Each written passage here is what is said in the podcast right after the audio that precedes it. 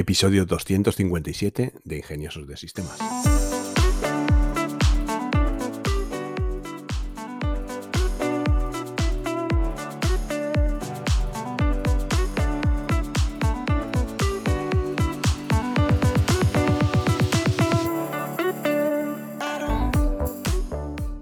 Hoy es martes 11 de abril de 2023 y seguimos hablando de ChatGPT. Hoy vamos a tocar un tema que me parece bastante práctico, bastante útil, que es hablar de cómo hacer que ChatGPT genere distintos formatos para nosotros. Muchas veces estás haciendo listas, estás haciendo algún documento en el que necesitas tablas o necesitas incluso esquemas y bueno, pues ChatGPT te puede generar este tipo de información directamente para copiar y pegar. Todos pues estamos acostumbrados al formato de párrafo, que es el, bueno, pues el, estándar. Cuando tú le preguntas a él, pues te da una respuesta en un formato de, de, párrafo. El formato de párrafo, pues es una estructura de texto que se utiliza, pues, para representar información de manera organizada en bloques, que son los párrafos, separados por estos espacios en blanco. Cada párrafo tiene una idea central que explica pues el, en un conjunto de oraciones relacionadas entre sí. Esto es lo que viene a ser un párrafo. Eh, este formato es muy útil para representar información detallada y compleja, ya que permite desarrollar una idea de una manera completa y progresiva. Además, ayuda a mejorar la claridad y la legibilidad del texto ya que los párrafos bien organizados pues facilitan la compresión del lector. El formato párrafo es comúnmente utilizado en escritura académica, en ensayos, en artículos, en memorias técnicas, en informes y otros documentos formales. También se utiliza en la narración de historias, los libros, las novelas, en donde se pueden dividir las ideas y sucesos en partes o momentos específicos. Esta opción de formato se utiliza pues para pasajes de texto más largos, organizados en párrafos que tienen quizá una sangría, unos espacios adecuados para facilitar la lectura. Si le decimos a ChatGPT, por ejemplo, pues eh, puedes explicar detalladamente la historia de la revolución industrial en Europa, pues eh, estas explicaciones detalladas de temas o acontecimientos históricos, lo más, eh, lo ideal es que vayan descritos en, párrafos. Después tendríamos el formato de lista. Es una estructura de texto que se utiliza para representar información de manera organizada en una serie de elementos o ítems separados por puntos, por viñetas, por números, dependiendo un poco del tipo de lista que, queramos. Cada elemento de la lista representa una idea de información breve y concreta. Este formato pues, es muy útil para representar información que se puede desglosar en partes separadas como instrucciones, pasos en una tarea, características de un producto o una serie de elementos a comparar. Las estructuras de listas facilitan la compresión del lector y al mostrar esta información de manera clara y concisa se facilita mucho la comprensión de la idea en sí. Un ejemplo práctico de cuándo podemos utilizar este formato es, por ejemplo, representar las principales atracciones turísticas de una ciudad, como Nueva York. La Estatua de la Libertad, el Empire State Building, Central Park, el Museo Metropolitano, Times Square, el Puente de Brooklyn, The One World Trade Center, Rockefeller Center, el Museo Americano de la Historia Natural, el Highline. Estas listas pues, eh, pueden ser de todo tipo. Yo las utilizo muchos por ejemplo, para generar valores de variables que después utilizo en prompts estructurados para generar imágenes, por ejemplo, o las utilizo para generar ideas para publicaciones de la web o para ideas del podcast. Todo en formato lista que después desarrollo a lo mejor en formatos de párrafo. Mm, lo bueno de estas listas es que las puedes copiar y pegar, por ejemplo, en columnas de hojas de cálculo y de esta manera pues puedes convertir información de lista en lo que después combinado en distintas columnas se convierte en información tabular. Luego, otro formato que yo uso muchísimo, que lo uso para programar, es el formato de código. El formato de código es una estructura de texto que se utiliza para mostrar fragmentos de código eh, de programación de una forma clara, coloreada, indentada, tabulada. Este formato se conoce normalmente como markup y es útil cuando se necesita compartir fragmentos de código con otros desarrolladores para explicar cómo funciona un algoritmo, cómo funciona una función. En mi caso lo que hago es preguntarle o a ChatGPT qué, es lo que necesito hacer y él me devuelve en formato de código algo que yo puedo copiar y pegar directamente en Visual Studio Code y poner a funcionar. El formato de código pues suele incluir elementos como la indentación, el sangrado de línea, el uso de fuentes monoespaciadas, lo que hace que el código sea más fácil de leer, más identificable con lo que estamos acostumbrados a que sea código.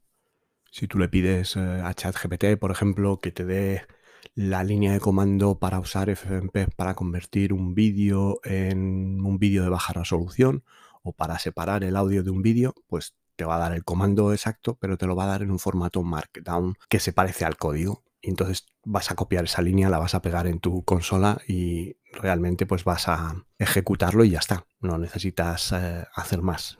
Todos aquellos que hayan usado FFmpeg algún día van a flipar con, este tipo de características de ChatGPT, ¿no? No tenerte que acordar de parámetros, simplemente decirle, bueno, pues quiero mm, desmultiplexar el audio de un vídeo que se llama video.mp4 y a partir de ahí, pues ChatGPT te va a dar en formato de código la línea que necesitas ejecutar para que FFmpeg haga su trabajo. Luego otro formato muy útil sería el formato tabla.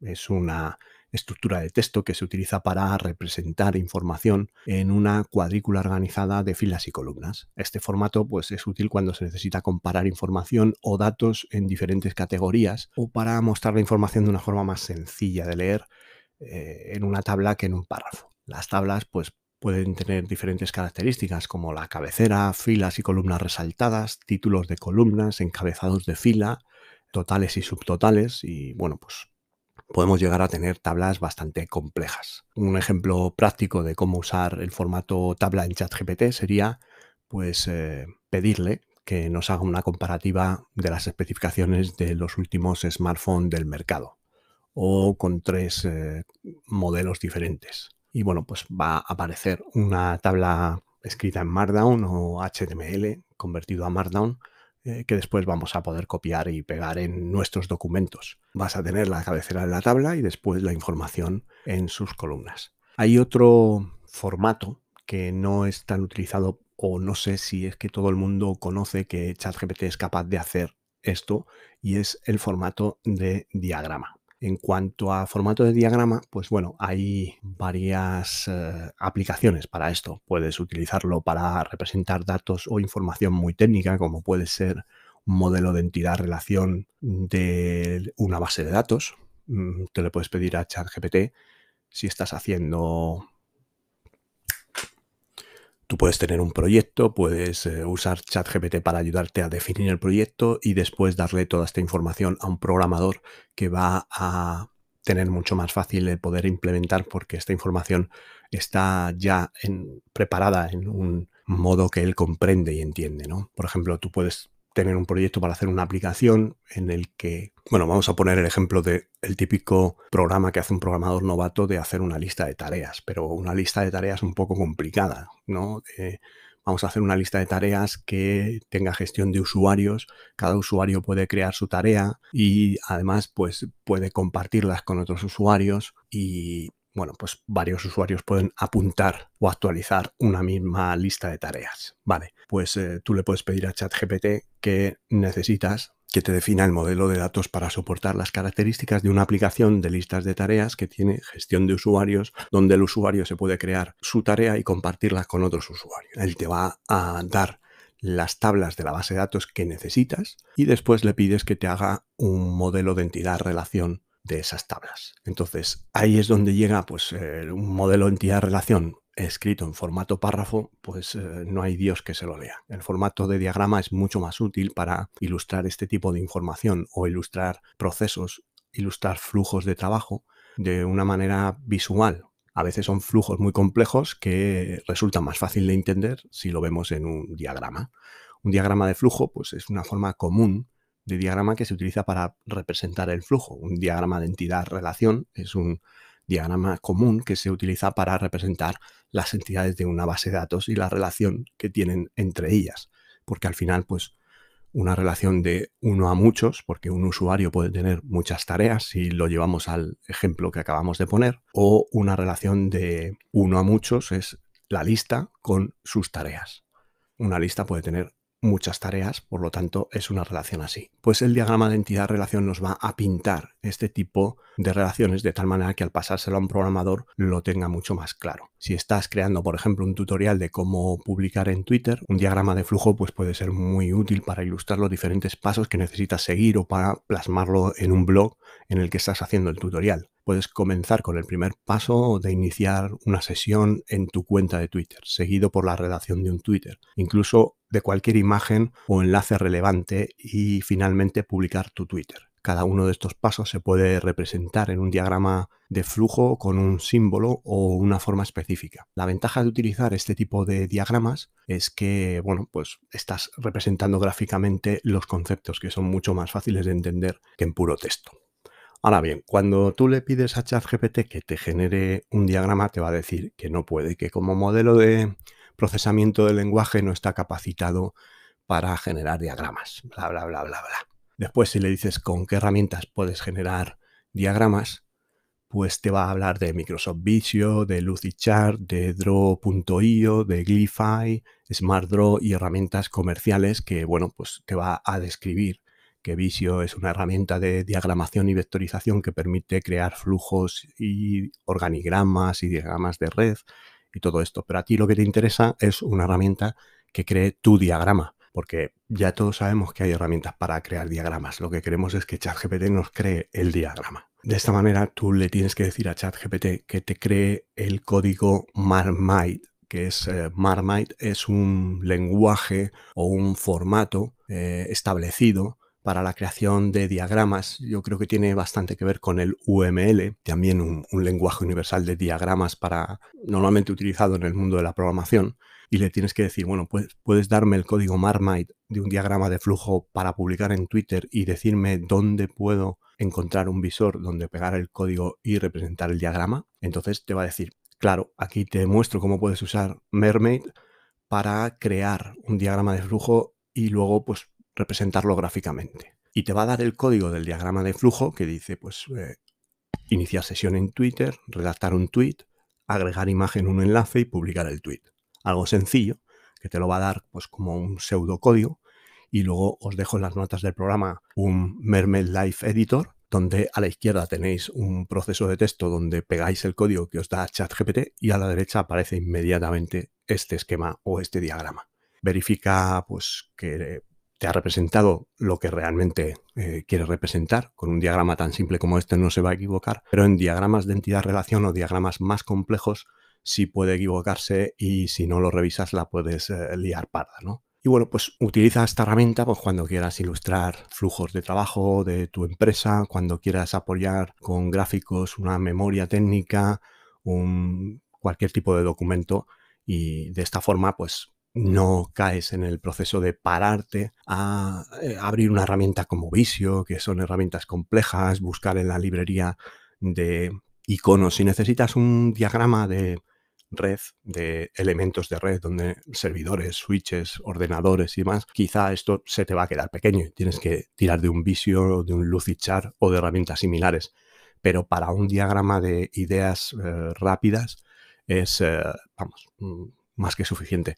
Seguramente si queréis experimentar también podáis conseguir el código de un mind map, de estos mapas mentales que van relacionando las ideas así en un formato de ramas de árbol y seguro que podéis encontrar una herramienta donde pegar el código que os da ChatGPT y generar ese mapa mental de una forma pues muy sencilla. Otro de los formatos muy prácticos con ChatGPT cuando estás haciendo documentación técnica o para los estudiantes o una tesis o algo así sería el formato matemático. El formato matemático es una herramienta súper útil para aquellos que necesitan presentar fórmulas, ecuaciones y otros conceptos matemáticos de manera clara y organizada. Este formato permite mostrar símbolos matemáticos de manera concreta y enriquecer las presentaciones de la información. Un ejemplo práctico de cuándo utilizar un formato matemático sería resolver una ecuación matemática compleja como la ecuación cúbica. En un documento de texto normal, una ecuación pues, puede resultar difícil de leer o los procesadores de texto tienen normalmente pues, herramientas que te pueden representar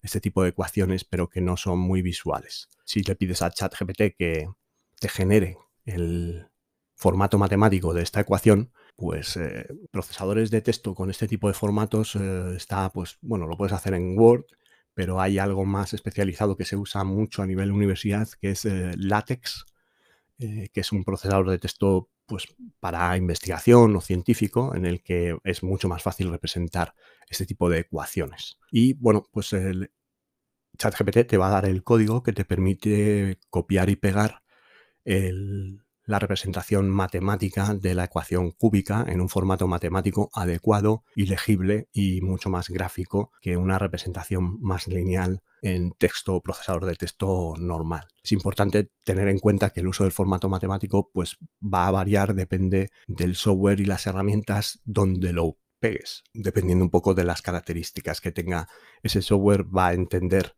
el formato que le está pasando ChatGPT o no. Después, y ya para terminar como último formato, tendríamos el formato interactivo y multimedia. En el formato interactivo y multimedia podemos involucrar al lector de una manera más atractiva y ofrecer una expresión más atractiva y dinámica. Este formato puede ser muy útil para educar, para entretener y para motivar a una audiencia a tomar acción específica.